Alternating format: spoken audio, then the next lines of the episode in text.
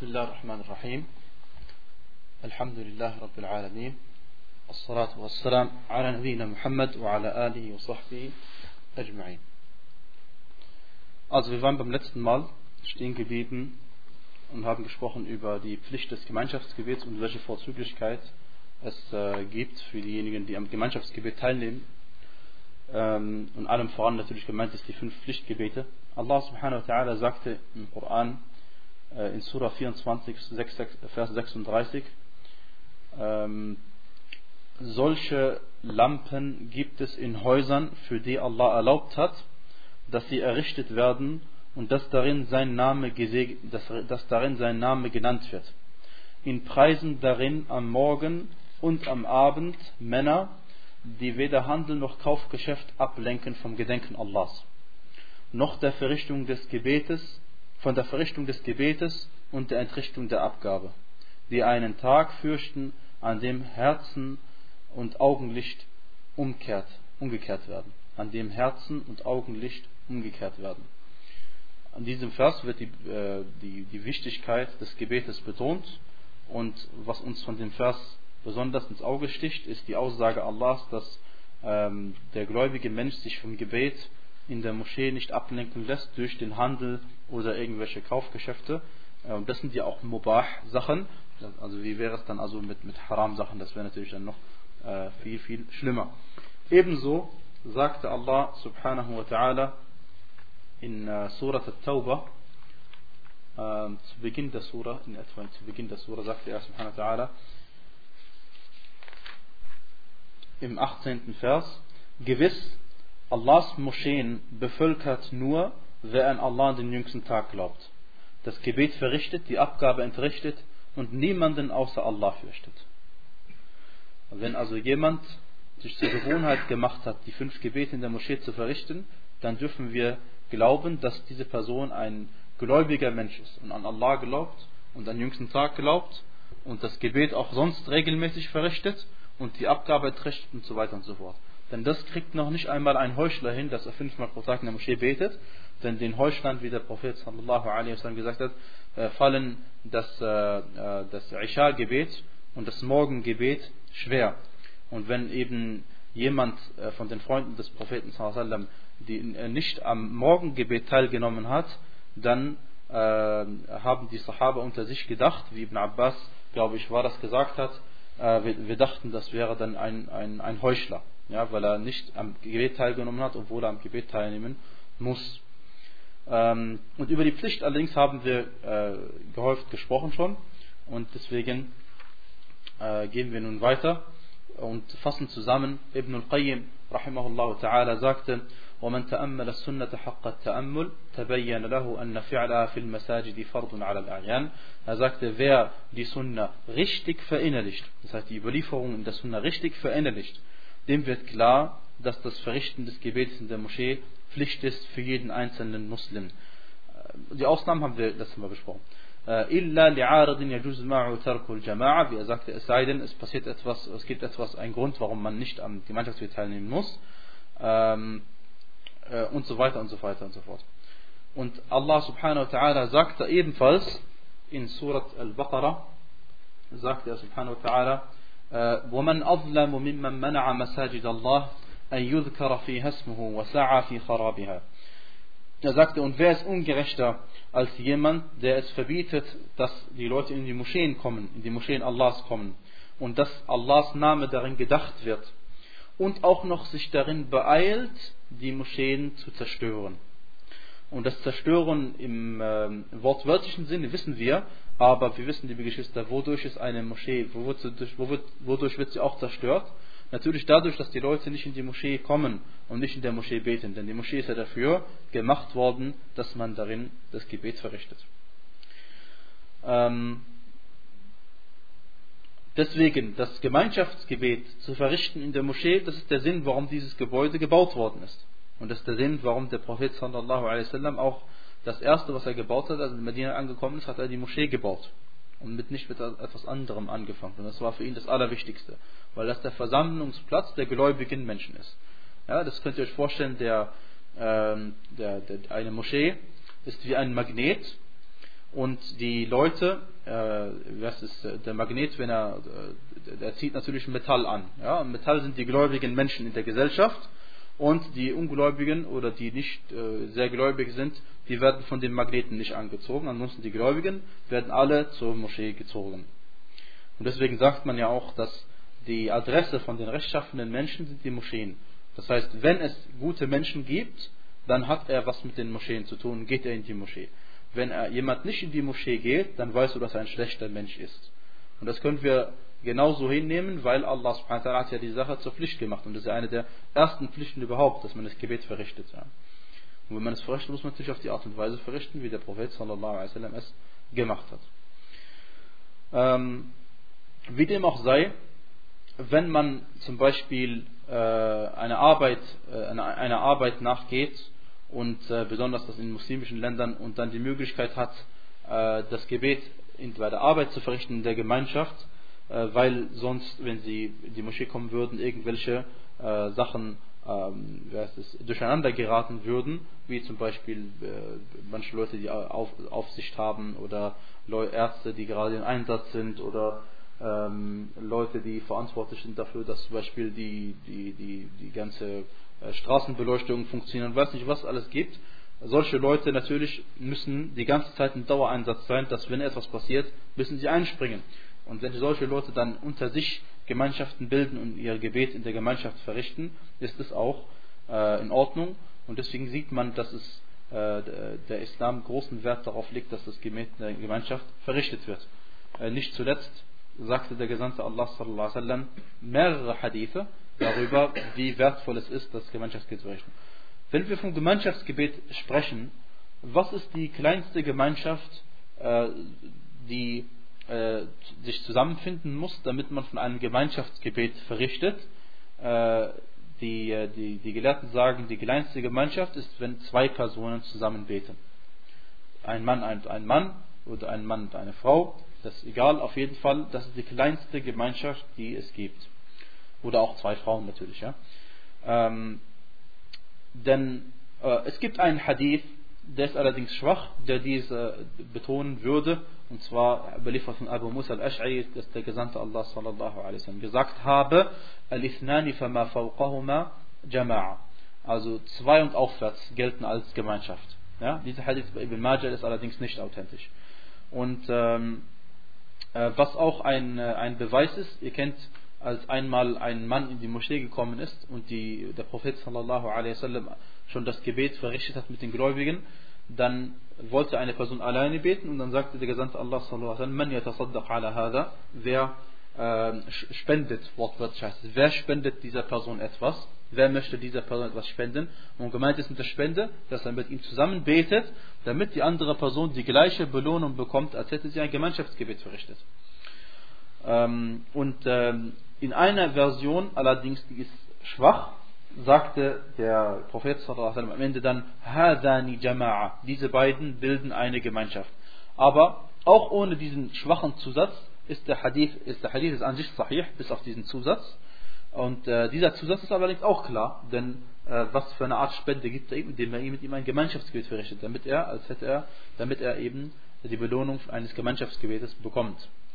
Und ebenso ähm, äh, gibt es manche Gelehrte, die sogar die Übereinkunft darüber gesprochen haben, dass, die, dass ab zwei Personen schon, das schon als Gemeinschaftsgebet gilt und Allah weiß am besten äh, Bescheid. Äh, Frauen, liebe Geschwister, ähm, für sie ist es mubah, dass sie am Gemeinschaftsgebet teilnehmen. Das gemeint ist also die Tatsache, dass sie zur Moschee gerufen werden. Der Muazzin ruft und die Frauen hören, äh, der Mann muss kommen. Die Frauen müssen nicht kommen, sondern für sie ist es mubah. Wenn sie kommen, ist es gut und wenn sie nicht kommen, natürlich wenn sie kommen, werden sie dafür belohnt und wenn sie zu Hause beten, werden sie auch dafür belohnt, weil ihr wisst ja, das Gebet der Frau äh, zu Hause ist besser, als für sie in der Moschee zu verrichten. Bis auf natürlich das Eid-Gebet, äh, das natürlich immer auch. Ähm, und die Frauen dürfen also, es ist für sie mubah, am Gemeinschaftsgebet in der Moschee teilzunehmen, wenn ihre Ehemänner es ihnen erlaubt haben. Und auch wenn sie es ihnen erlaubt haben, dürfen sie nur in die Moschee kommen, wenn sie sich nicht parfümieren und nicht so kleiden, dass sie als äh, also, also nicht schick machen und nicht hübsch machen, sondern sie müssen sich vollkommen, den vollkommenen Hijab tragen und sich entfernen davon, mit Männern in Kontakt zu kommen, soweit sie können. Und dann beten die Frauen, wie wir wissen, hinter den Männern, wie es zur Zeit des Propheten wasallam der Fall war. Und ähm, den Frauen, für die Frauen ist es auch gut, eine Sunnah, dass sie an den Sitzungen teilnehmen, an denen der Prophet wasallam damals oder heutzutage der Imam der Moschee oder jemand anderes eine Rede hält und die Menschen versucht wach zu rütteln, zu ermahnen. Also ein Wa'ad hält oder Maw'idha auf Arabisch. Solche Sachen, das ist gut für eine Frau, an solchen Dingen teilzunehmen äh, oder auch an Sitzungen, an denen der Islam gelehrt wird, wie in einer Sitzung, wie wir uns heute befinden, in dem die Frauen natürlich sich getrennt befinden von den Männern und nicht äh, äh, am besten äh, natürlich getrennt sind und so muss es auch sein. Ähm, ebenfalls, liebe Geschwister, äh, dürfen die Frauen, es ist Sunna für sie ebenfalls, ein Gemeinschaftsgebet unter sich zu verrichten. Das heißt, wenn die Frauen alleine sind zu Hause, oder die Mutter mit der Tochter oder der Schwester oder weiß nicht was, dann ist es auch für sie Sunnah, dass sie in Gemeinschaft das Gebet verrichten.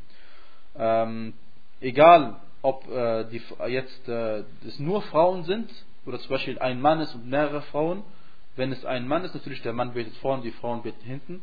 Äh, ansonsten, wenn es ein, nur Frauen sind, dann betet eben eine Frau von den Frauen als Imam vor. Denn der Prophet sallallahu alaihi wa ala wasallam ordnete um Waraqa äh, radiallahu anha ähm, an, dass sie äh, in ihrem eigenen Haus Imam ist für die Familie des Hauses. Ja. Natürlich ist gemeint für sie und ihre äh, weiblichen Angehörigen oder für Kinder, die noch nicht äh, alt genug sind, ja. Also die noch nicht das Gebet also verrichten können als Imam. Äh, ansonsten natürlich äh, betet eine Frau nicht einem Mann vor, das gibt es nicht. Ähm, dieser Hadith ist bei Imam Ahmad überliefert und auch anderswo der Hadith ist Hassan. Und auch andere Sahabiyat, möge Allah mit ihnen zufrieden sein, haben als Imama äh, fungiert. Und den Begriff Imama habe ich jetzt eingeführt. Imam ist ein Mann, dann habe ich mal ein, ihr wisst im Arabischen immer, wenn man so ein Tamarbut dann macht, äh, also ein, äh, man hört es jetzt als Haar, also Imam, Imamah, dann ist so die weibliche Version. Deswegen sagt man auch äh, zum Beispiel äh, Imri heißt Mann und Imra'ah ist die Frau äh, und so weiter und so fort. Und, äh, und, man hat auch eingeführt in die arabische Sprache, das ist aber eine neue Sache, das war Zawj, Zawj, da hat man Zawjah danach gemacht, ja. Obwohl eigentlich Zawj gilt für beide. Ja, Zawj ist sowohl ein Ehemann als auch eine Ehefrau. Äh, und im Koran steht es auch, وَأَصْلَحْنَا لَهُ زَوْجَهُ Allah sagte, äh, über Zawjahu, damit meinte er die Ehefrau von Zakaria. Ja? Und das ist nicht Zawjatahu, sondern also ursprünglich in Zawj, das Wort ähm, bedeutet Ehemann, Ehefrau, nur man sagt, man hat dann eben äh, die weibliche Form auch eingeführt, um das zu trennen, bei, besonders bei Erbschaftsgesetzen und so, sonst weiß man nicht mehr, von wem die Rede ist. Ähm, ebenso sagte der Gesandte Allah sallallahu alaihi wasallam, das ist ein Beweis dafür, dass das Gemeinschaftsgebet für alle, für Frauen und für Männer in der Gemeinschaft besser ist. Und zwar sagte er sallallahu alaihi wasallam, تفضل صلاة الجماعة على صلاة الفذ بسبع وعشرين درجة. Das Gemeinschaftsgebet ist wertvoller oder ist um 27 Stufen wertvoller als das Gebet, wenn man es alleine verrichtet. Ähm, jetzt die Frage ist, in manchen Ländern, Allah subhanahu wa ta'ala erweist den Muslimen so eine große Gunst, dass sie die Möglichkeit haben, an mehreren Orten zu beten. Das heißt, sie haben die Möglichkeit, äh, in der Moschee vor der Haustür zu beten und sie haben auch die Möglichkeit äh, zu beten ähm, in einer anderen Moschee, weiter entfernt. Stellt euch vor, ihr seid in Saudi-Arabien, dann äh, ist nebenan irgendeine Moschee, aber ein Kilometer weiter ist Al-Masjid al-Haram oder ihr seid in Medina, das ist der gleiche Fall. Äh, oder ihr seid in einem Ort, wo es eine kleine Moschee gibt neben eurem Haus und eine große Moschee gibt weiter weg und so weiter und so fort. Was macht man in diesem Fall? Allgemein gesehen, allgemein gesehen, man soll in der Moschee beten, die einem am nächsten ist. Denn der Gesandte Allah sallallahu alaihi wasallam sagte, ليصلي الرجل ليصلي الرجل في المسجد الذي يليه ولا يتبع المساجد. Der Mensch oder der Mann soll in derjenigen Moschee beten, die ihm am nächsten ist. Und er soll nicht äh, also äh, anderen Moscheen nachgehen. Der Hadith ist sahih. Äh, das ist allgemein gesehen, man soll in der Moschee beten, die einem am nächsten ist. Äh, hiernach ähm, soll man in einer Moschee beten, also angenommen du hast zwei Moscheen und die sind etwa gleich entfernt, ähm, dann soll man in derjenigen Moschee beten, in der es mehr Leute gibt. Denn wir wissen, dass das Gebet in einer größeren Gemeinschaft ist wertvoller als das Gebet in einer kleineren Gemeinschaft.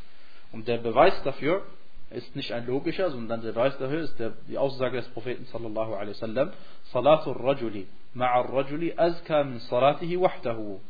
وصلاته مع الرجلين أزكى من صلاته مع الرجل وما كان أكثر فهو, فهو أحب إلى الله wenn ein Mann mit einem, oder mit einem Mensch, sagen wir ein Mensch, ja, äh, weil im Arabischen der Begriff Rajul wird manchmal verwendet für Mann und auch für einen äh, Menschen allgemein. Wenn jemand äh, mit jemand anderes zusammen betet, dann ist sein Gebet wertvoller, lauterer, reiner, besser, als wenn er alleine betet. Und wenn man mit zwei Leuten zusammen betet, also insgesamt drei ist, ist es besser, das Gebet, als wenn man nur mit einer Person betet. Also zu zweit. Und je mehr, desto lieber ist es Allah. Weißt es. Je mehr, desto lieber ist es Allah. Und deswegen wundert man sich über manche Muslime, die im gleichen Haushalt leider nicht in Gemeinschaft beten. Ja? Äh, der eine betet die Zeit, der andere betet, also sie beten sogar gleichzeitig, aber jeder in seinem eigenen Zimmer. Ja? Das ist sehr, sehr schade und verantwortlich ist wer dafür? Bestimmt nicht die Kinder, sondern hauptsächlich die Eltern und hauptsächlich der Vater, weil er muss dafür sorgen, dass eigentlich die Männer mit ihm in die Moschee gehen und die Frauen zu Hause mit der Mutter beten. Dieser Hadith, den ich gerade vorgelesen habe, ist bei Imam Ahmad, bei Abu Dawud und äh, Ibn Hibban und Al-Albani sagt, der Hadith ist sahih. Ähm, es gibt einen Vers im Koran, der darauf hinweist, dass es besser ist, in einer Moschee zu beten, in dem natürlich viele Leute sind, und auch in einer Moschee besonders zu beten, in der äh, rechtschaffene Menschen sind.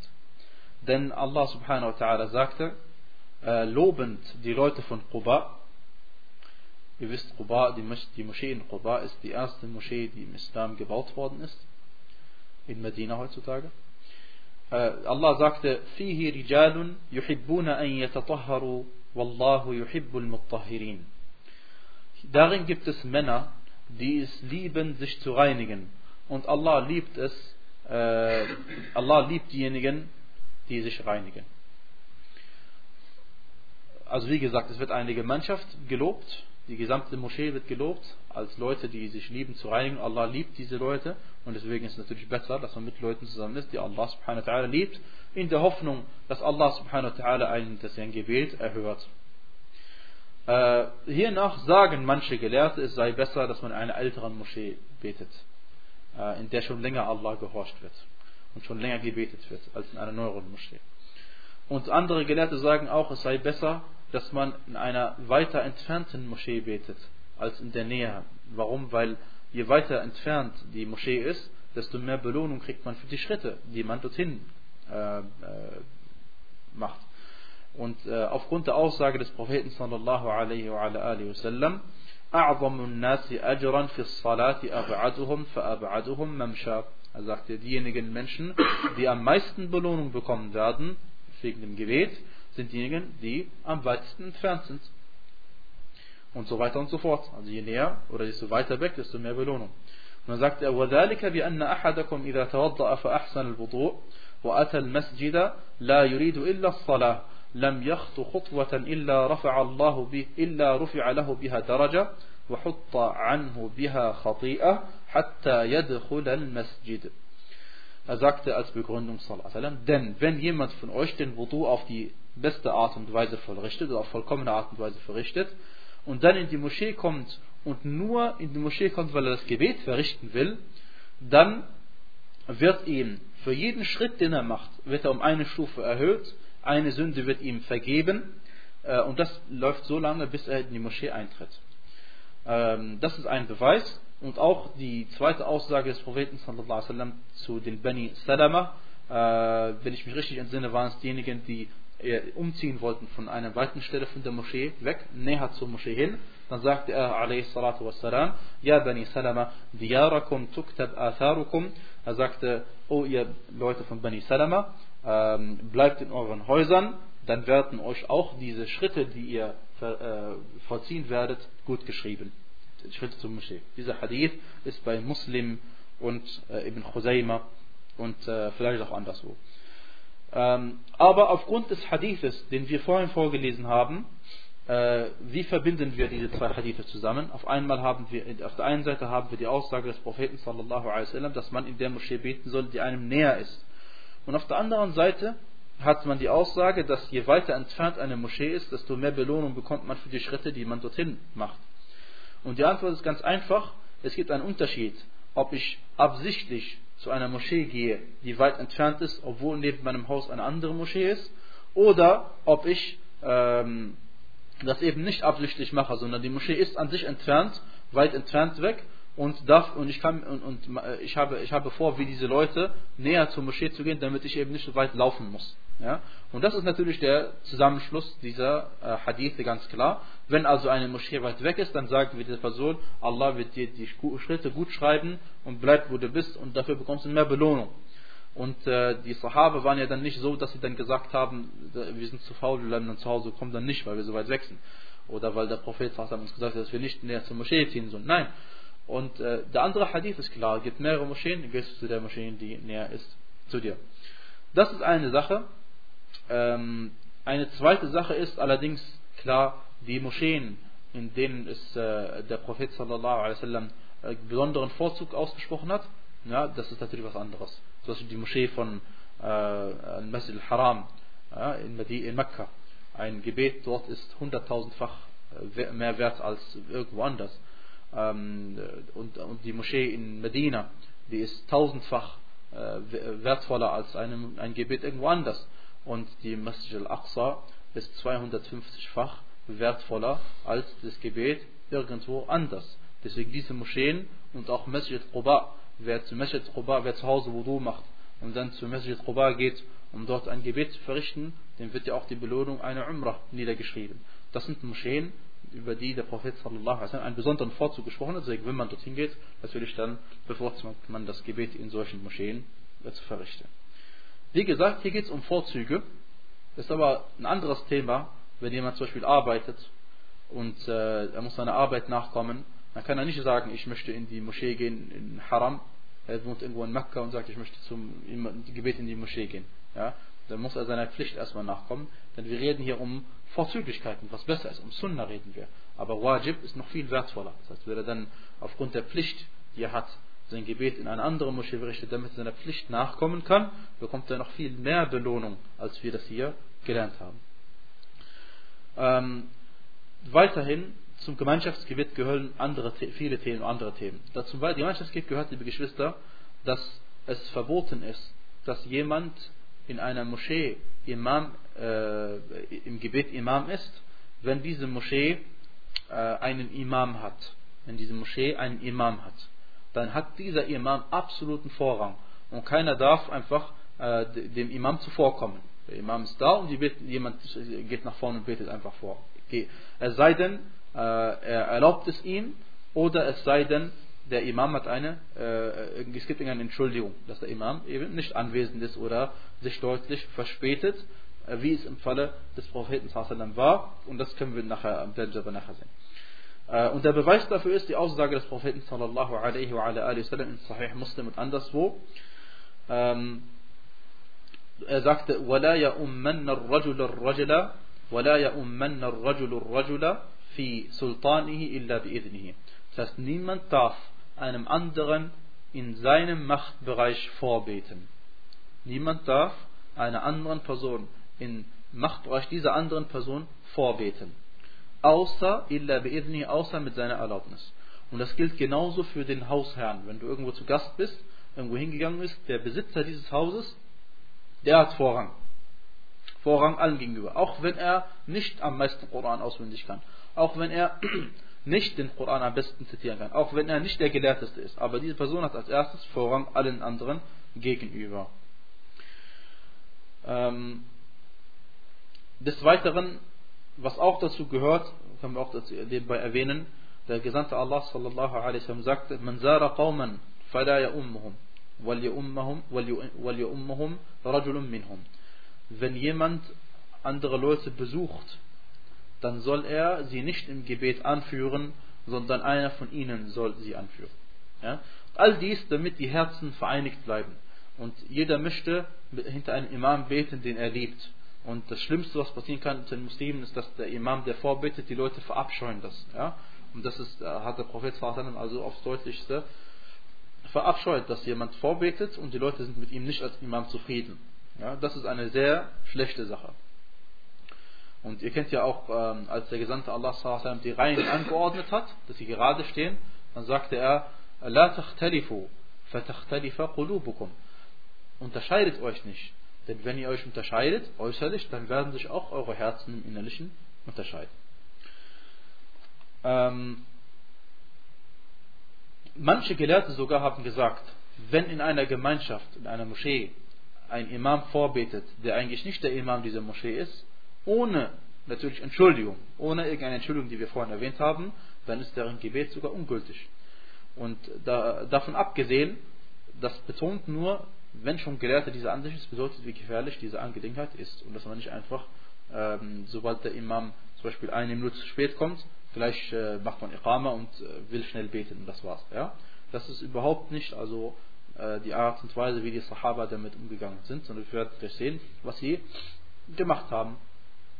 Oder beziehungsweise was sie gemacht haben ist, sogar einmal hat der Gesandte sallam ist so spät gekommen, dass sie ähm, äh, eingeschlafen sind an ihrer eigenen an der Stelle, wo sie waren, sind sie eingeschlafen.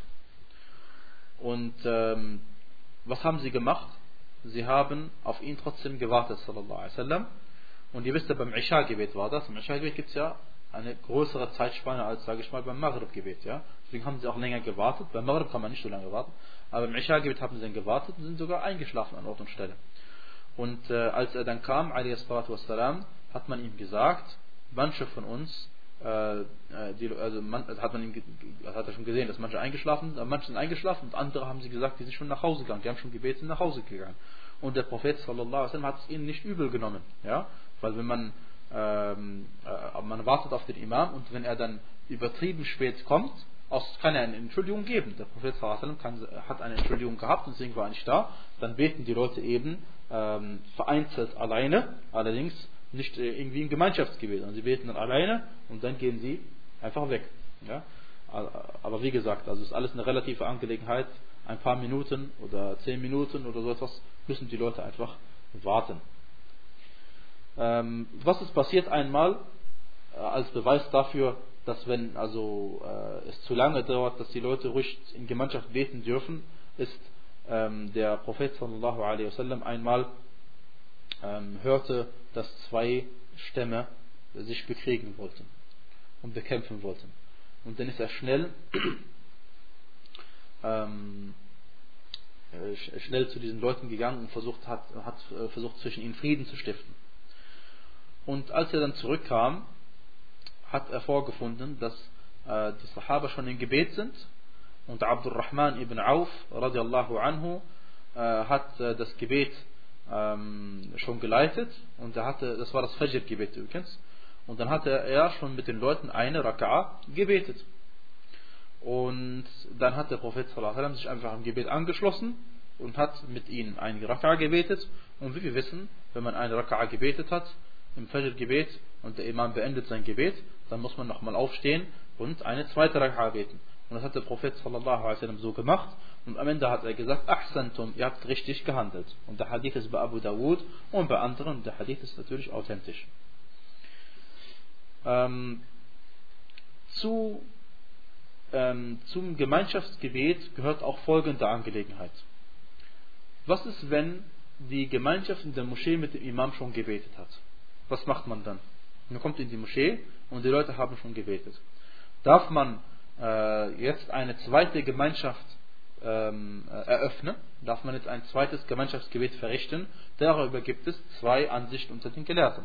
Warum? Weil aus, aufgrund von Textbeweisen, allerdings aufgrund der, auch der Tatsache, dass die Gemeinschaft der Muslime da nicht irgendwie geteilt wird.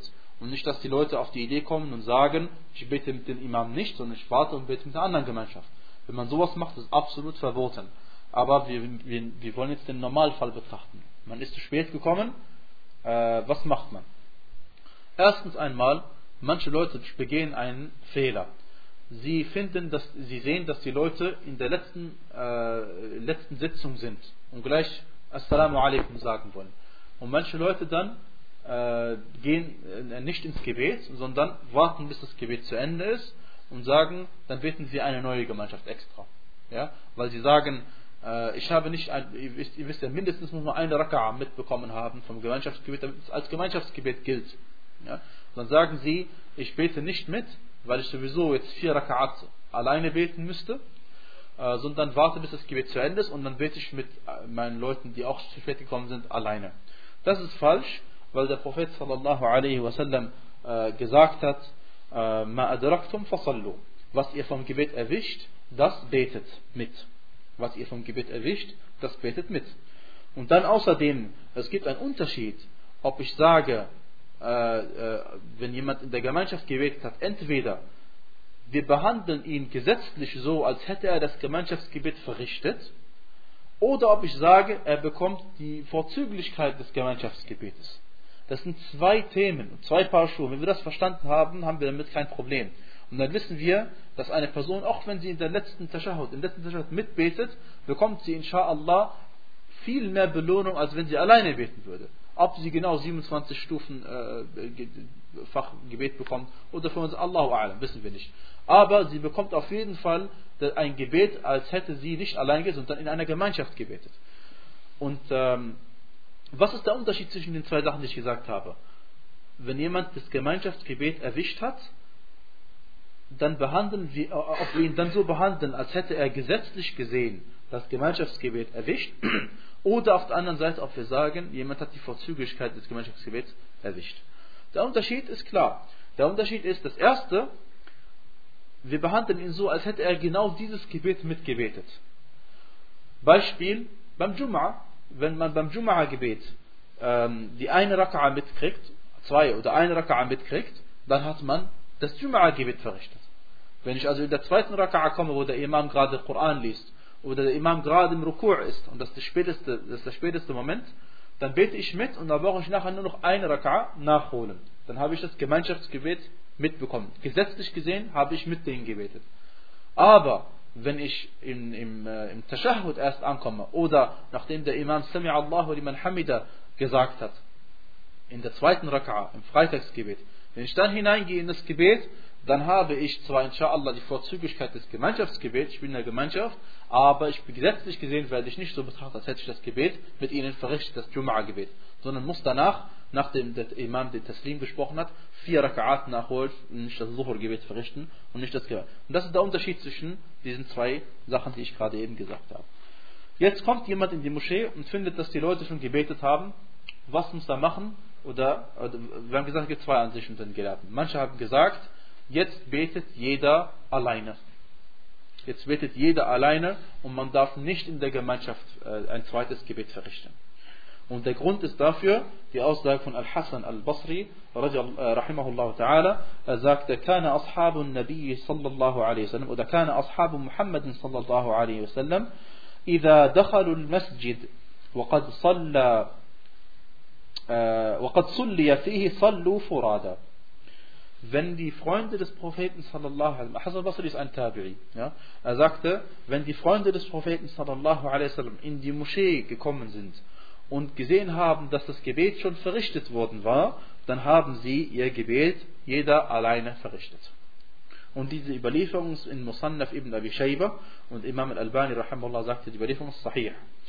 Das ist der erste Beweis derjenigen, die gesagt haben, dass man, oder das ist der Beweis derjenigen, die gesagt haben, dass man äh, alleine beten soll. Und sie haben gesagt, dass die, dass die Sahaba haben das so gemacht und äh, die Sahaba haben das so verstanden und das hat Vorrang. Die zweite Ansicht ist ähm, äh, die Ansicht, dass man trotzdem im Gemeinschaftsgebet verrichtet. Aufgrund äh, der, des Hadithes des Propheten den ich vorhin erwähnt habe, wo jemand zu spät kam und dann sagte er, wer möchte diesem etwas spenden? Das heißt, wer möchte mit dieser Person zusammen beten, ein Gemeinschaftsgebet verrichten, damit er eben die, auch die Belohnung des Gemeinschaftsgebets bekommt. Und äh, äh, dieser äh, und, und äh, das ist der Beweis dafür, dass man ein Gemeinschaftsgebet verrichten darf, ein zweites Gemeinschaftsgebet verrichten darf. Und diese Ansicht ist die bevorzugte. Und Allah weiß am besten Bescheid, weil diese ist, dieser Hadith ist marfu', das heißt, das ist die Aussage des Propheten sallallahu wasallam, und das andere ist mawquf, das sind die, die Taten von den Sahaba. Und, und eben nicht marfu', nicht was der Prophet gesagt hat sallallahu wasallam.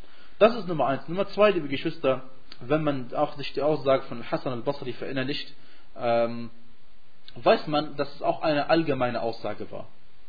Wenn er sagt, die Freunde des Propheten wasallam pflegten das und das und das zu tun. Ja? Ähm, er hat ein paar Sahaba mitgekriegt. Das heißt, er kann gar nicht von allen Sahaba gesprochen haben. Und die Sahaba sind sehr viele. Vielleicht hat er von eins, zwei, drei gesprochen, die er getroffen hat. Und äh, äh, das ist die eine Sache. Die zweite Sache ist, selbst manche Gelehrte, die sich auf diesen Hadith stützen, haben auch nicht eine andere Aussage. Äh, einer der Imame der Tabi'in äh, sagte, dass die Freunde des Propheten sallallahu alaihi wasallam äh, die Unterlassung keiner Tat als Kufr angesehen haben, außer dem Gebet. Ja? Das heißt, die Sahaba waren der Ansicht, sagte er, dieser Imam Tabi'in, mir ist jetzt gerade nicht im Sinne, welcher das war, er sagte, dass die Freunde des Propheten der Ansicht waren, dass wenn jemand eine, gut, äh, irgendeine Tat nicht macht, dann ist er nicht Kafir, außer beim Salah. Wenn er nicht betet, ist er Kafir. Und die gleichen Gelehrten, die äh, äh, diesen Hadith als Beweis verwenden, dass man alleine beten muss, weil die Sahaba es gemacht haben, verwenden vielleicht den, äh, oder manchmal diesen anderen Hadith äh, und schützen sich trotzdem nicht auf die, äh, auf, auf, die Ansicht, dass jemand, der nicht betet, aus dem Islam ausgetreten ist. Ja? Insofern, liebe Geschwister, äh, was wir gesagt haben, ist, denke ich, klar. Ansonsten können wir nachher nochmal fragen. Ähm, des Weiteren, was ist, wenn du in einer Moschee bist und das Gemeinschaftsgebet wurde schon verrichtet? und du möchtest, ähm, und jetzt wird die Iqama ausgerufen. Du hast schon gebetet. Aus irgendeinem Grund warst du zu Hause und hast gebetet. Aus irgendeinem Grund. Oder unterwegs. Und äh, du kommst zum Beispiel in die Moschee. Äh, wann kann das zum Beispiel passieren? Man äh, ist sich sicher, dass ähm, das Gemeinschaftsgebet schon verrichtet worden ist. Weil meinetwegen schon eine halbe Stunde vergangen ist. Dann verrichtet man das Gebet zum Beispiel zu Hause und kommt dann in die Moschee und äh, sieht, dass die Leute immer noch nicht gebetet haben, weil zum Beispiel einen Unterricht gegeben hat oder irgendeinen Grund. Und dann machten sie die Iqama. Dann in diesem Fall soll man trotzdem mitbeten, auch wenn man das Gebet schon verrichtet hat. Und der Beweis dafür ist äh, mehr als einer. Und ein Beweis dafür ist der Hadith von Abu Dharr al-Ghifari radiallahu anhu, in dem er sagte, äh, dass der Prophet sallallahu alaihi wasallam sagte, Salli salata li waqtiha. Verrichte das Gebet zur richtigen Zeit. فإن أقيمت وأنت في المسجد فصلي ولا تقل إني صليت فلا أصلي.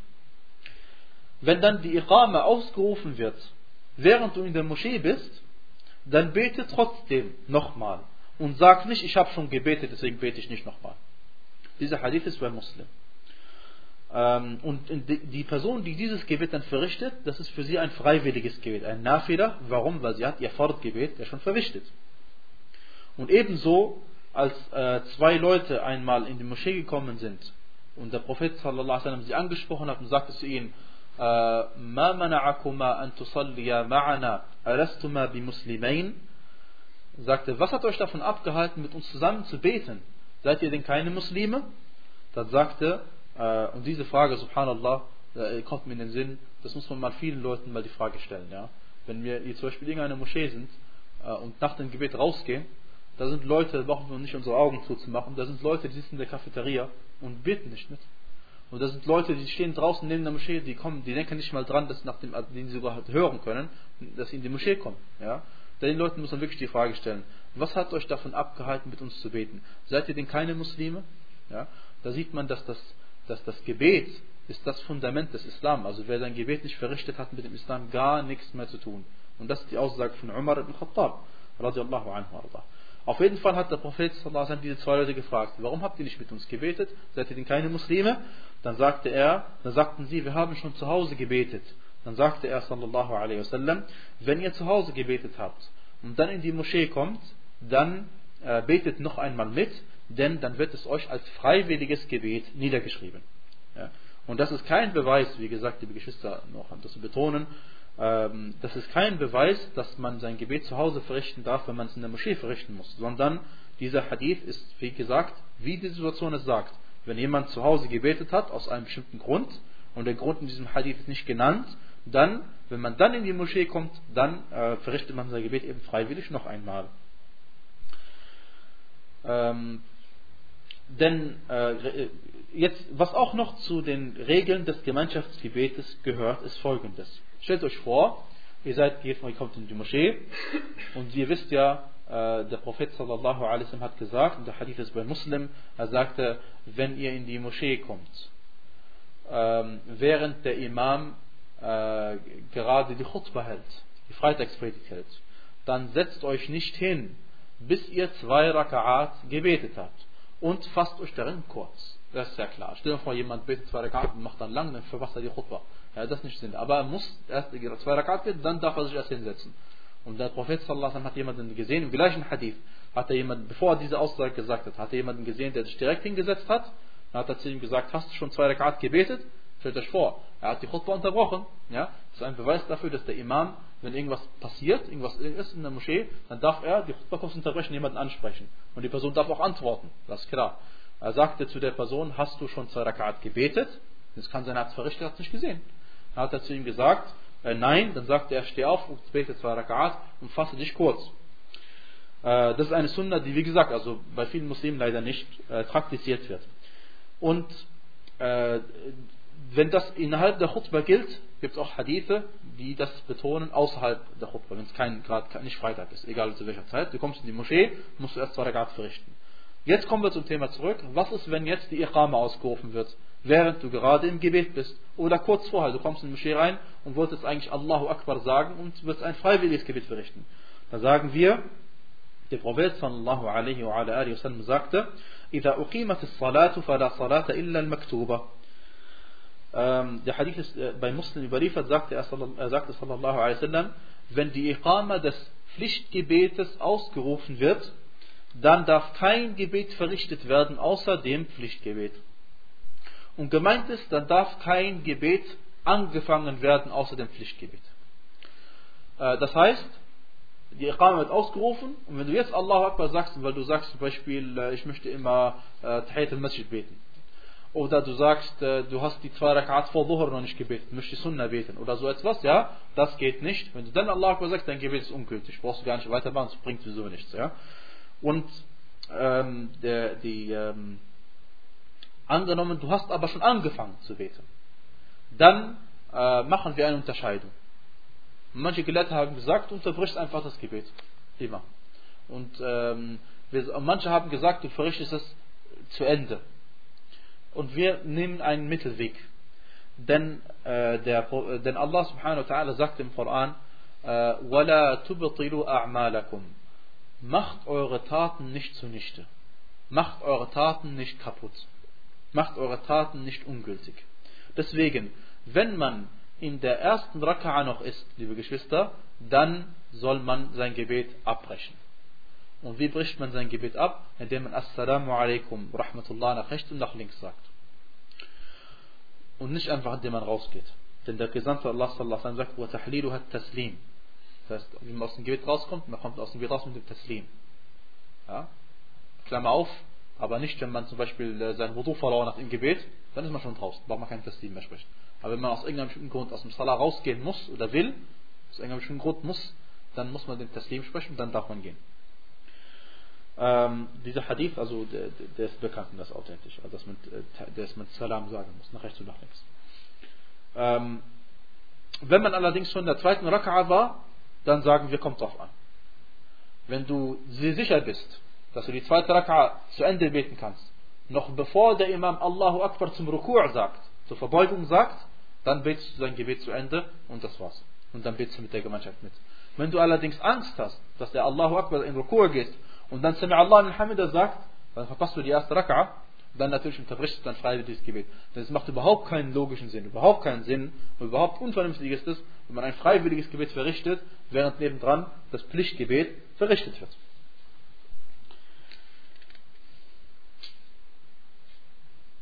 Ja, und diesbezüglich möchte ich sagen, es gibt keinen Hadith, der sagt, zumindest ist mir keiner bekannt, der sagt, du musst, äh, wenn du ein Raka gebetet hast, dann zu Ende beten. Und diese Unterscheidung, ein Raka, zwei Raka, gibt es nicht. Die Unterscheidung gibt es nicht. Es ist einfach eine relative Angelegenheit, weil man seine eigene Tat nicht äh, ungültig machen soll, man das Gebet sich kurzfassend zu Ende führen. Das ist der, der, der Grund. Und zweitens, manche Gelehrte stützen sich auf die Aussage des Propheten, sallam, wer eine Raka vom Gebet erwischt hat, hat das Gebet schon erwischt. Also dann macht es auch zu Ende. Ja? Wallahu a'lam. Da wir noch, Alhamdulillah, ein bisschen Zeit haben, ähm, sagen wir als nächstes noch, dass der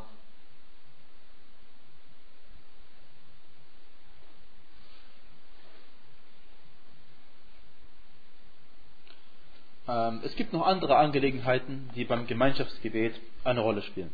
Und das versuchen wir inshallah, äh, wäre schön, wenn wir das zu Ende kriegen. Denn wie gesagt, kann sein, dass jetzt demnächst ein paar Mal Unterricht ausfällt. So habe ich es auch angekündigt. Und wenn ich, wenn ich nichts sage, wird es auch so bleiben. Ansonsten sage ich euch Bescheid. Deswegen wäre es schön, wenn wir dieses Kapitel noch zu Ende kriegen. Inshallah kriegen wir es in so in 10 Minuten vielleicht zu Ende. Ähm, erstens einmal, als Imam, wo stellt man sich denn hin? Es gibt mehrere Fälle. Entweder du betest alleine, du bist dein eigener Imam, oder du betest zu zweit mit einem anderen Mann, oder betest zu zweit mit einer Frau, und so weiter und so fort. Wir wissen, dass Zusammengefasst, der Imam steht vorne. Der Imam steht vorne. Denn das, der, das, das, der, der Begriff Imam kommt vom Wort Amam. Äh, das heißt vorne. Amam heißt vorne. Und deswegen steht der Imam immer vorne. Und äh, sogar die Mehrheit der Gelehrten ist der Ansicht, dass auch wenn man zu zweit betet, steht der Imam ein paar Schritte weiter vorne und der, also nicht ein paar Schritte, Entschuldigung, ein bisschen weiter vorne, dass man erkennen kann, dass er vorher steht, vor dem anderen. Äh, und andere Gelehrte stützen sich auf die Hadith von Ibn Abbas, dass, er, dass der Prophet sallallahu alaihi wasallam, äh, als er, hat ihn von der, von der linken Seite genommen und auf seine rechte Seite äh, in, die, in seine Reihe getan. Ja, so ähnlich heißt es im Hadith. Und manche haben darunter verstanden, dass man gleich in der gleichen Reihe steht wie der Imam. Und diese Angelegenheit, liebe Geschwister, ist also äh, nicht so äh, nicht so eng zu sehen. Ja? Der, ansonsten, der Imam, sobald es drei Leute sind, betet vorne und der, Ma'mumin, der Ma'mum ist derjenige, der angeführt wird, der Angeführte, der betet hinter den Imam. Ähm, und ähm, es gibt allerdings auch andere Ansichten darüber, wenn man zu dritt ist. Und zwar gibt es nämlich eine authentische Überlieferung von Ibn Mas'ud anhu, dass äh, er einmal zwischen Al-Qamah und Al-Aswad ähm, gebetet hatte und er stand in der Mitte. Ibn Mas'ud war Imam, stand in der Mitte und der eine stand links und der andere stand rechts. Und der Hadith ist bei Sahih Muslim. Und er sagte dann am Ende, im Anschluss, und der Hadith ist auch übrigens bei Abu Dawud. Und er sagte dann im Anschluss, der, äh, Ibn Mas'ud sagte im Anschluss, هكذا رأيت النبي صلى الله عليه وسلم فعل. So habe ich es den Propheten sallallahu alaihi wasallam machen sehen. Ja? Also das ist auch eine Möglichkeit und solange es kein, äh, kein starkes Argument gibt, dass man nur das eine machen darf, nur hinten stehen darf, sagen wir, beides ist erlaubt. Warum sollen wir uns da? Allerdings, die meisten Leute machen so, dass der Imam vorne steht und zwei stehen hinten und daran sollte man sich auch dann halten, äh, damit man also nicht da unnötig äh, Unruhe stiftet. Ähm, wie ist es mit den Frauen? Die Frauen beten grundsätzlich hinter den Männern. Das heißt, sobald einen Mann geht, gibt, betet er vorne. Und sobald es eine Frau gibt, betet sie hinter diesem Mann, hinter, hinten dran. Auch mit zwei, drei Frauen, egal wie. Ein Mann, eine Frau zusammen, der Mann betet vorne, die Frau, die Frau betet hinten. Ähm, und äh, wie ist es, wenn mehrere Frauen untereinander beten? Dann machen wir es so, wie es überliefert ist. Äh, wie auch immer, wie auch alles, versuchen wir es zu machen, wie es überliefert worden ist. Und zwar äh, steht dann die Frau in der Reihe. Steht also nicht vorne die Frau, wie der Mann, sondern die Frau steht in der ersten Reihe in der Mitte. Ja, so ist es überliefert worden. Und äh, das gleiche sagen die Gelehrten übrigens, äh, wenn, äh, wenn die Leute zum Beispiel aus unglaublicher Armut, möge Allah uns davor bewahren, keine Kleidung haben und im Gebet nackt beten müssen. Dann sagen sie auch, dann beten die Leute, äh, wie gesagt, betet der Imam in der, in, der, in, der, in der ersten Reihe in der Mitte, damit sie sich gegenseitig schützen und die Aurat nicht gegenseitig sehen können. Ähm, natürlich, wenn alle Leute blind sind, dann ist es egal, dann beten sie normal.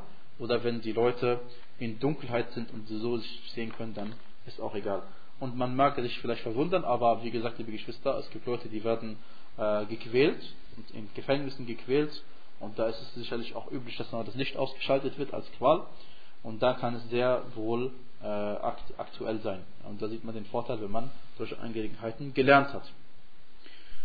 Ähm, wenn der Ma'mum, Ma'mum ist der hinter dem Imam betet. Wenn der Ma'mum vor dem Imam betet, sein Gebet ungültig. Das ist klar. Es sei denn, es sei denn, es gibt nicht genug Platz und es kann nicht anders äh, gemacht werden, ähm, dann, sollte, dann, dann, wäre es eine Ausnahme. Das ist die Ansicht von Sheikh al-Islam ibn Taymiyyah rahimahullah äh, unter anderem. Ähm, und äh, ihr kennt den Hadith von Ibn Abbas, den ich gerade gesagt habe. Der Prophet betete, da kam Ibn Abbas auf seine linke Seite und dann nahm er ihn bei der Hand und hintenrum stellte ihn auf die rechte Seite. Manche Gelehrte haben gesagt, das ist ein Beweis dafür, dass man auch rechts vom Imam stehen darf grundsätzlich. Äh, wir sagen, um der Meinungsverschiedenheit aus dem Weg zu gehen, wenn es einen Grund gibt, man ist zu dritt oder noch mehr und man muss neben dem Imam stehen, weil wirklich kein Platz gibt, sagen wir, stehe lieber rechts als links. Das ist klar, wegen diesem Hadith. Aber ansonsten sagen wir, mach es nicht, denn dieser Hadith ist überliefert worden, als wir zu zweit gebetet haben und nicht äh, mehr waren. Deswegen also sollte man dieser Sache aus dem Weg gehen. Aber andere Gelehrte, wie gesagt, sie haben daraus verstanden, grundsätzlich darf man neben dem Imam rechts beten. Ja? Und das ist eine, äh, äh wie gesagt, eine grundsätzliche Angelegenheit. Ähm, natürlich alles, was wir hier sagen, liebe Geschwister, gilt für das Fahrtgebet und auch für das freiwillige Gebet.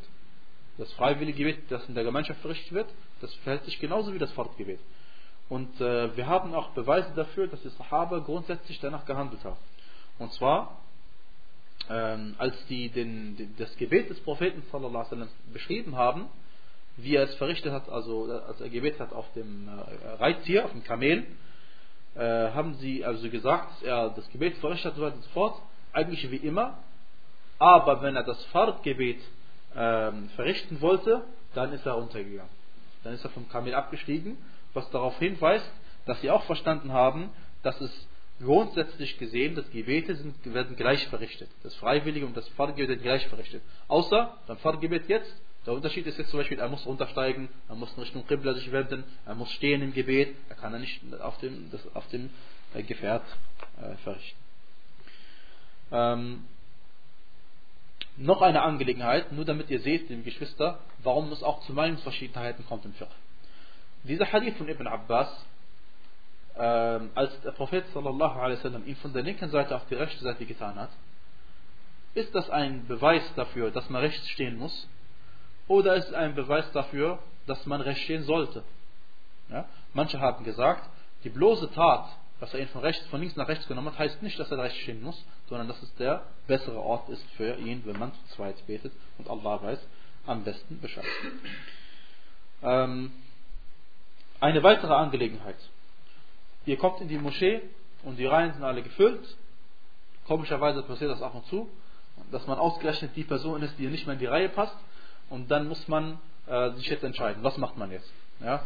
Betet man gar nicht, das geht nicht. Oder betet man hinter äh, dem alleine da oder wartet man und hofft darauf, dass jemand dazukommt und so weiter. Alhamdulillah, die Angelegenheit ist einfach, wenn man sich auskennt. Ähm, und das, die Problematik, da gibt, also erst einmal, es gibt mehr als eine Ansicht von Gelehrten darüber, aber wir fassen das Ganze zusammen und geben euch das Resümee. Das Resümee davon ist, äh, zuerst einmal, äh, damit, wenn jemand gehen will, kann er gleich gehen ist, dass äh, wenn, man, wenn die Reihe geschlossen ist, wenn die letzte Reihe schon gefüllt ist und keine Lücken mehr gibt in den Reihen, dann betet man einfach hinten und Allah subhanahu wa ta'ala äh, lastet äh, oder bürdet keine Seele mehr auf, als sie zu tragen vermag. Ja? Wenn, wenn man, was man nicht tun kann, das verlangt Allah von dir auch nicht. Ja? Du kannst nicht äh, dafür sorgen, dass du ähm, äh, in der Gemeinschaft hinten betest oder nicht allein hinten betest, weil die Reihen sind gefüllt. Ja? Deswegen betest du einfach alleine und Allah subhanahu wa ta'ala äh, behandelt sich entsprechend dem Vers Fattaqullaha mastata'tum fürchtet Allah soweit ihr könnt. Und was soll ich machen, wenn die Reihen äh, schon voll sind. Ähm, jetzt gehen wir ins Detail. Äh, der Grund ist, Weil der Prophet sallallahu alaihi sagte in einem Hadith, La salata liman faridin khalf as-saf. Und dieser Hadith ist authentisch. Er sagte, äh, der Hadith ist bei Ibn Majah, bei Ahmad und äh, bei, bei ähm, Imam, Imam Ahmad rahimahullah sagt, der Hadith ist Hassan, Al-Albani sagt, der ist sogar sahih. Dieser Hadith heißt, wer hinter der Reihe alleine betet, der hat nicht gebetet. Wer hinter einer Reihe alleine betet, der hat nicht gebetet. Und auf der anderen Seite sagte er sallallahu alaihi wasallam auch, Atim Mustafa al-Awwala fal-Awwal. Füllt die Reihen oder schließt die Reihen nach und nach. Was soll man jetzt machen? Manche Gelehrte sagen, du sollst jemanden an der Schulter klopfen und dann kommt er zu dir nach hinten. Ja? Das macht man in dem Fall zum Beispiel, zwei Leute beten zusammen und man will jetzt äh, mit der Person äh, hinten beten, zu zwei hinter ihm, dann klopft man ihn an der Schulter, dann kommt er nach hinten. Normalerweise die Muslime verstehen das, Alhamdulillah. Ähm, aber ansonsten, wenn du in der Gemeinschaft bist und die Reihen sind gefüllt und du machst das, dann würde auch die Person heutzutage, die meisten würden wahrscheinlich nach hinten kommen. Und wenn nicht, dann gehst du da Streit. nicht so gut, ja. Aber wie dem auch sei, wenn du das machst, hast du ein anderes Problem geschaffen. Du hast eine Lücke geschaffen in der, in der Reihe vor dir. Das heißt, egal wie du es machst, du kommst in Konflikt mit einem Hadith. Entweder du erschaffst eine Lücke, und das darfst du nicht, oder äh, du, wie es, ähm, betest allein und das darfst du auch nicht. Ja? Und deswegen, manche Gelehrte sagen, sie bevorzugen den Hadith, dass man nicht alleine beten darf und sagen, trotzdem nimmst du jemanden nach hinten. Und andere sagen, nein, du, äh, wie es, betest alleine und sie bevorzugen, dass die Reihen geschlossen werden und du nimmst niemanden nach hinten. Und besser ist es mit Sicherheit, dass man alleine betet hinten, äh, denn die Person äh, aus mindestens äh, dem Grund, dass man erstens wie heißt es, äh, grundsätzlich gesehen, wir kennen keinen Beweis, dass man jemanden aus der Reihe vor nach hinten nehmen darf. Und das ist unfair. Stell dir mal vor, jemand ist in der ersten Reihe und du klopfst ihn an, jetzt muss er in der zweiten Reihe beten. Der will aber nicht in der zweiten Reihe beten. Die erste Reihe ist viel wertvoller. Ja? Und sowieso ist jede Reihe, die neben dem Imam ist, wertvoller als die Reihe dahinter. Okay? Das ist die, der eine Beweis. Der zweite Beweis ist, äh, stellt euch vor, jemand äh, klopft euch an, äh, klopft an euch an oder tappt euch auf die Schulter wie werdet ihr dann euer Gebet noch verrichten? In welcher Demut? Bestimmt ist die Demut, die Konzentration nicht mehr so stark vor. Ja? Und deswegen ist das Beste, man betet hinten und äh, Allah subhanahu wa wie gesagt, verlangt von einem nicht etwas, was man nicht äh, tun kann. Ähm, aber bei der Frau ist es nicht so. Die Frau, wenn sie die Reihen geschlossen findet von den Männern, die klopft niemanden an der Schulter, das ist klar, sondern sie betet einfach hinten alleine. Aber wann gilt es trotzdem? Und zwar, äh, wenn die Frauen natürlich untereinander beten. Zum Beispiel sind 50 Frauen, die erste Reihe, zweite Reihe ist geschlossen und da kommt eine Frau, natürlich dann in diesem Fall betet sie wieder äh, alleine, wenn sie nicht anders kann. Ansonsten muss sie in der Reihe sich einreihen. Und deswegen, liebe Geschwister, sagen wir ganz klar, die richtige Ansicht, wenn jemand eine neue Reihe aufmacht, obwohl noch eine Lücke da war und er hat die gesehen und könnte dahin gehen, aber will aber nicht, dann ist sein Gebet ungültig. Das ist sein Gebet ungültig. Weil der Prophet sallallahu hat zu dir eine Person, die alleine gebetet hat, hat er zu ihm gesagt, wiederhole dein Gebet. Hat zu ihm gesagt, wiederhole dein Gebet. Ja? Und äh, genau das Gleiche, also was man leider findet in, in, in vielen Moscheen, dass die Leute, der Muazzin zum Beispiel, alleine betet irgendwo hin. Ja? Das ist schlecht. Ja? Wenn er zu zweit ist, dann sagen wir, vielleicht öffnet Allah die Barmherzigkeitstüren dass sein Gebet auch noch gültig wird. Aber Allah Alam, ja, das können wir nicht mehr entscheiden. Also wir sagen trotzdem, ja, wiederhole lieber dein Gebet aus Sicherheitsgründen, weil du betest nicht alleine jetzt, ja. Aber wenn er alleine betet, dann können wir ihm gleich sagen, bete nochmal, dein Gebet ist ungültig. Ähm, dann des Weiteren, liebe Geschwister, ähm, in der Moschee muss man den Imam hören können oder die Reihen vor sich sehen können. Damit ein Gemeinschaftsgebet ein Gemeinschaftsgebet ist, muss man den Imam hören können oder äh, die Reihen vor einem sehen können. Oder man hört den, äh, die Person, die den Imam den Takbir nachspricht. Ja, wenn der Imam zu leise ist äh, oder die Gemeinschaft zu groß ist, äh, dann kann natürlich der Takbir des Imam kommt nicht hinten an. Dann soll hinten jemand auch den Takbir sprechen, der ihn noch hört, damit er ihn weiterleitet sozusagen. Ja? Praktisch als Mikrofon fungiert. Äh, man muss die Reihe vor sich sehen können. Und deswegen ist es wirklich problematisch heutzutage, dass die Frauen alleine beten und die Männer nicht sehen können. Das ist wirklich ein Problem, weil wie oft passiert ist, dass das Mikrofon ausgeht. oder Strom ausfällt oder sonst etwas. Ja? Deswegen der Sinn ist, dass die Frauen sehen können, wenn ein Mann etwas macht. Ja? Und äh, sogar einmal ist, wie Sheikh Al-Uthaymeen erzählt hat, rahimallah, äh, ist passiert, dass in einer Moschee die Frauen haben gebetet und dann nach dem äh, nach dem äh, nach dem Fardgebet hören die Frauen folgen. Ihr müsst euch vorstellen, die Frauen sehen ja die Männer nicht. Die Frauen hören äh, Allahu Akbar, Allahu Akbar, Allahu Akbar, Allahu Akbar, Assalamu alaikum rahmatullah. Und vielleicht nochmal Assalamu alaikum rahmatullah. Und dann haben die Frauen gefragt, äh, wer ist der Tote, für den ihr gerade das Totengebet verrichtet habt? Ja? Das war aber kein Toter, sondern sie haben einfach nur zwei Vergesslichkeitsniederwerfungen gemacht. Sujud Islam, weil der Imam hat irgendwas falsch gemacht im Gebet und dann hat zwei Sujud gemacht. Ja? Also das alles, weil die Frau, und stellt euch vor, was für eine, äh, was für ein, also wie, wie, wie ergeht es einer Person im Gebet, äh, jetzt im Freitagsgebet, eine Rakas gebetet und jetzt Strom ist aus. Was machst du jetzt? Ja? Du hoffst, äh, dass in zwei Sekunden der Strom wieder angeht. Ansonsten hast du ein Problem. Ja? Ansonsten hast du ein Problem. Ist klar natürlich, wenn das, wenn das Gemeinschaftsgebet verlieren würden, dann würden sie alleine weiter beten. Würde jeder für sich alleine beten. Ja? Das ist klar. Äh, und wenn es wie beim Freitagsgebet müssten sie halt Woche zu Ende beten. Da gibt es eben keine andere Möglichkeit. Ja? Aber, um diese Sache aus dem Blick zu gehen, sollten die Frauen hinter den Männern sein, damit sie sie sehen können. Und es gibt sogar manche Gelehrte, die gesagt haben, was heutzutage passiert, ist eine Bid'a in der Religion, weil, äh, weil, wie gesagt, das passiert, was passiert. Ja. Wie dem auch sei, ähm,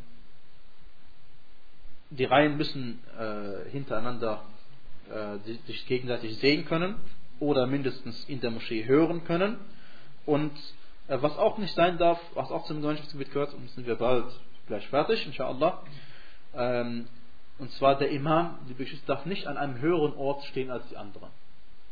Der Imam darf nicht auf einem höheren Ort stehen als anderen. Überliefert ist, dass ähm, manchmal, äh, dass, äh, dass manche Leute das gemacht haben, um großer Menge Sahaba ja, gemacht haben, um, um, um, den, um, vielen Leuten gleichzeitig das Gebet zu leiten. Für viele Leute Gebet zu leiten, haben sie sich sogar auf ein Dach gestellt. Dach gestellt, damit die Leute die Imam sehen können. Ja? Aber dies ist verboten und das darf man nicht tun, denn der Imam soll auf der gleichen Ebene sein wie die Ma'umin. Und klar, die Weisheit unter anderem, erstens der Prophet hat es so gemacht, zweitens, damit man sich nicht unterscheidet. Und das ist auch der Grund, warum manche Gelehrte sagen, der Imam, wenn er Assalamu alaikum wa rahmatullah gesagt hat und sein Gebet beendet hat, soll er die Adkar sprechen, die er nach dem Gebet zu sprechen hat, und dann soll er seinen Ort verlassen. Und soll nur, wenn es irgendeinen Grund gibt, da sitzen bleiben, sonst soll er weggehen weil er ist eigentlich nur aus diesem Grund, weil er vorbetet an dieser Stelle und dann ist Sache vorbei. Jetzt hat er keinen Vorzug mehr den anderen gegenüber. Ja? Ähm, es sei denn, der Imam möchte den Leuten was zeigen. Wenn der Imam, wie der Prophet sallallahu alaihi wasallam, einmal hat er auf dem Mimbar hat er gebetet. Auf dem Mimbar hat er gebetet in Richtung Qibla. Und ihr könnt euch ja vorstellen, wie hier die Stufen, die gehen, wenn du hochsteigst auf dem Mimbar, 1, 2, 3, geht es in Richtung Qibla. Und der Prophet sallallahu alaihi wasallam stand oben drauf in Richtung Qibla, der Rücken zu den anderen Leuten. Dann hat er äh, äh, ist, äh, gebetet und gelesen und Rukur gemacht und das Allah in Hamida und dann ist er rückwärts runtergegangen vom Mimbar und dann hat er, also rückwärts runtergegangen und dann hat er Sujud gemacht, wo? Am Anfang des Mimbar, bei der ersten Stufe, weil er rückwärts runtergegangen ist. Ja? Und dann ist er wieder hochgegangen, um weiter zu beten. Weil Sujud kannst du nicht oben machen. Und Sujud beim Fahrtgebet musst du. Und das hat er nur gemacht, sallallahu alaihi wasallam, um den Leuten das Gebet beizubringen. Und natürlich wissen wir, dass der Prophet, das sollte heutzutage niemand machen als Imam, sondern der Prophet hat eine besondere Stellung. Er ist der Prophet und er bringt den Leuten das Gebet bei. Zum ersten Mal sehen sie es und die Leute wollen es alle sehen und, äh, und dann ist es die beste Möglichkeit, dass man ihm da nachmacht. Ähm, und dann sagte er am Ende, Ich habe dies gemacht, damit ihr mir nachmacht und damit ihr wisst, wie ich bete. Und der Hadith ist bei Bukhari und bei Muslim. Äh, und was auch die Gelehrten gesagt haben, der Imam soll nicht in einem Taq beten.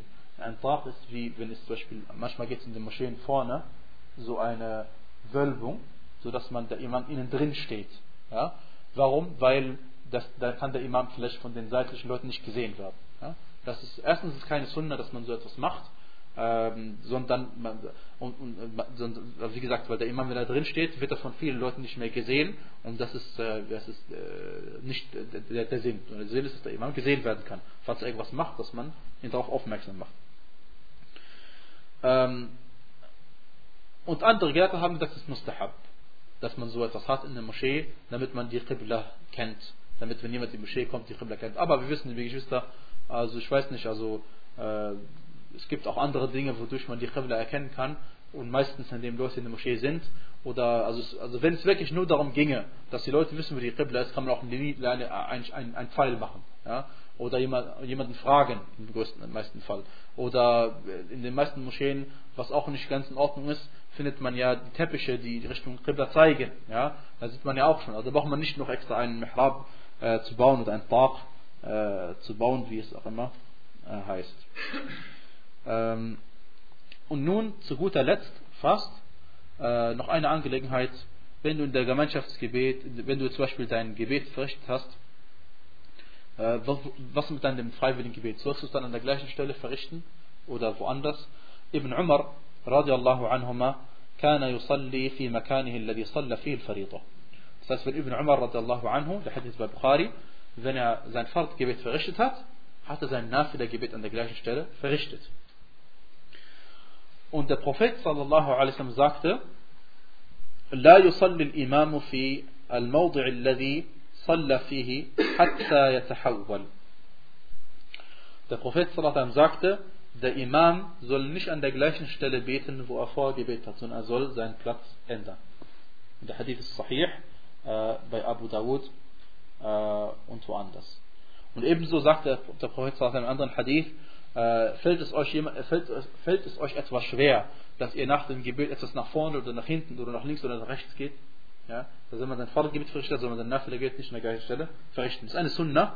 Und ähm, der Hadith von des Propheten weist darauf hin, dass der Imam es nicht machen darf oder soll.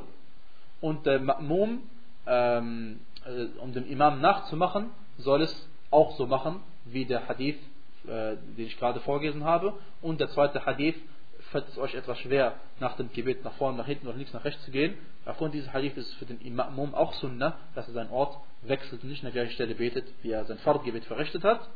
Äh, und der Hadith von Ibn Umar sagen manche Gelehrte einen Beweis dafür, dass man es machen darf. Deswegen haben wir gesagt, dass es eine Sunna ist und keine Pflicht ist. Ähm Jetzt kommen wir schon fast zum Ende.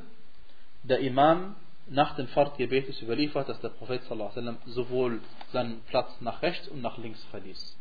Also nicht, sondern meistens verließ er den Platz nach links, drehte sich nach links um und er verließ aber auch, äh, oder wendet sich auch manchmal nach rechts um und beides ist erlaubt und am besten man macht das abwechselnd, also mal so und mal so. Ich meine jetzt nicht abwechselnd einmal so und morgen so, äh, übermorgen wieder so, das habe ich nicht gemeint, sondern mal so und mal so.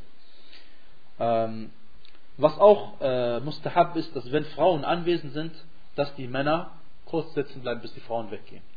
Und hier sehen wir, Alhamdulillah, wenn wir die Sunna richtig umsetzen, auch beim Gemeinschaftsgebet, und die Frauen hinten sind, haben wir kein Problem damit. Ja? Die Frauen beten hinten und die Männer beim Gebet, Assalamu alaikum rahmatullah, sagen sie, da bleiben sie kurz sitzen, bis die Frauen äh, kurz raus, bis die Frauen rausgegangen sind und dann gehen die Männer raus. Ja? Und so ist überliefert worden und manche Gelehrte sagen, also was überliefert worden ist folgendes. Der Prophet blieb an seinem Ort kurz sitzen und dann dreht er sich erst um, nicht direkt. Und man sagt, der Überlieferer, ein Überlieferer, der den Hadith überliefert, vermutet, dass der Grund war, damit die Frauen weggehen. So ist also, damit wir das richtig weitergeben. Ja? Äh, und die letzte äh, Angelegenheit, liebe Geschwister, ist, dass äh, es makruh ist, zwischen den Säulen zu beten. In manchen Moscheen, besonders in den großen Moscheen Mekka und Medina und so, weil das Dach so riesengroß ist, gibt es Säulen. Ja? Und zwischen diesen Säulen soll man nicht beten. Denn äh, Anas ibn Malik radiallahu anhu sagte, Kunna nattaqi dhalika ala ahdi Rasulillahi sallallahu alaihi wasallam. Er sagte,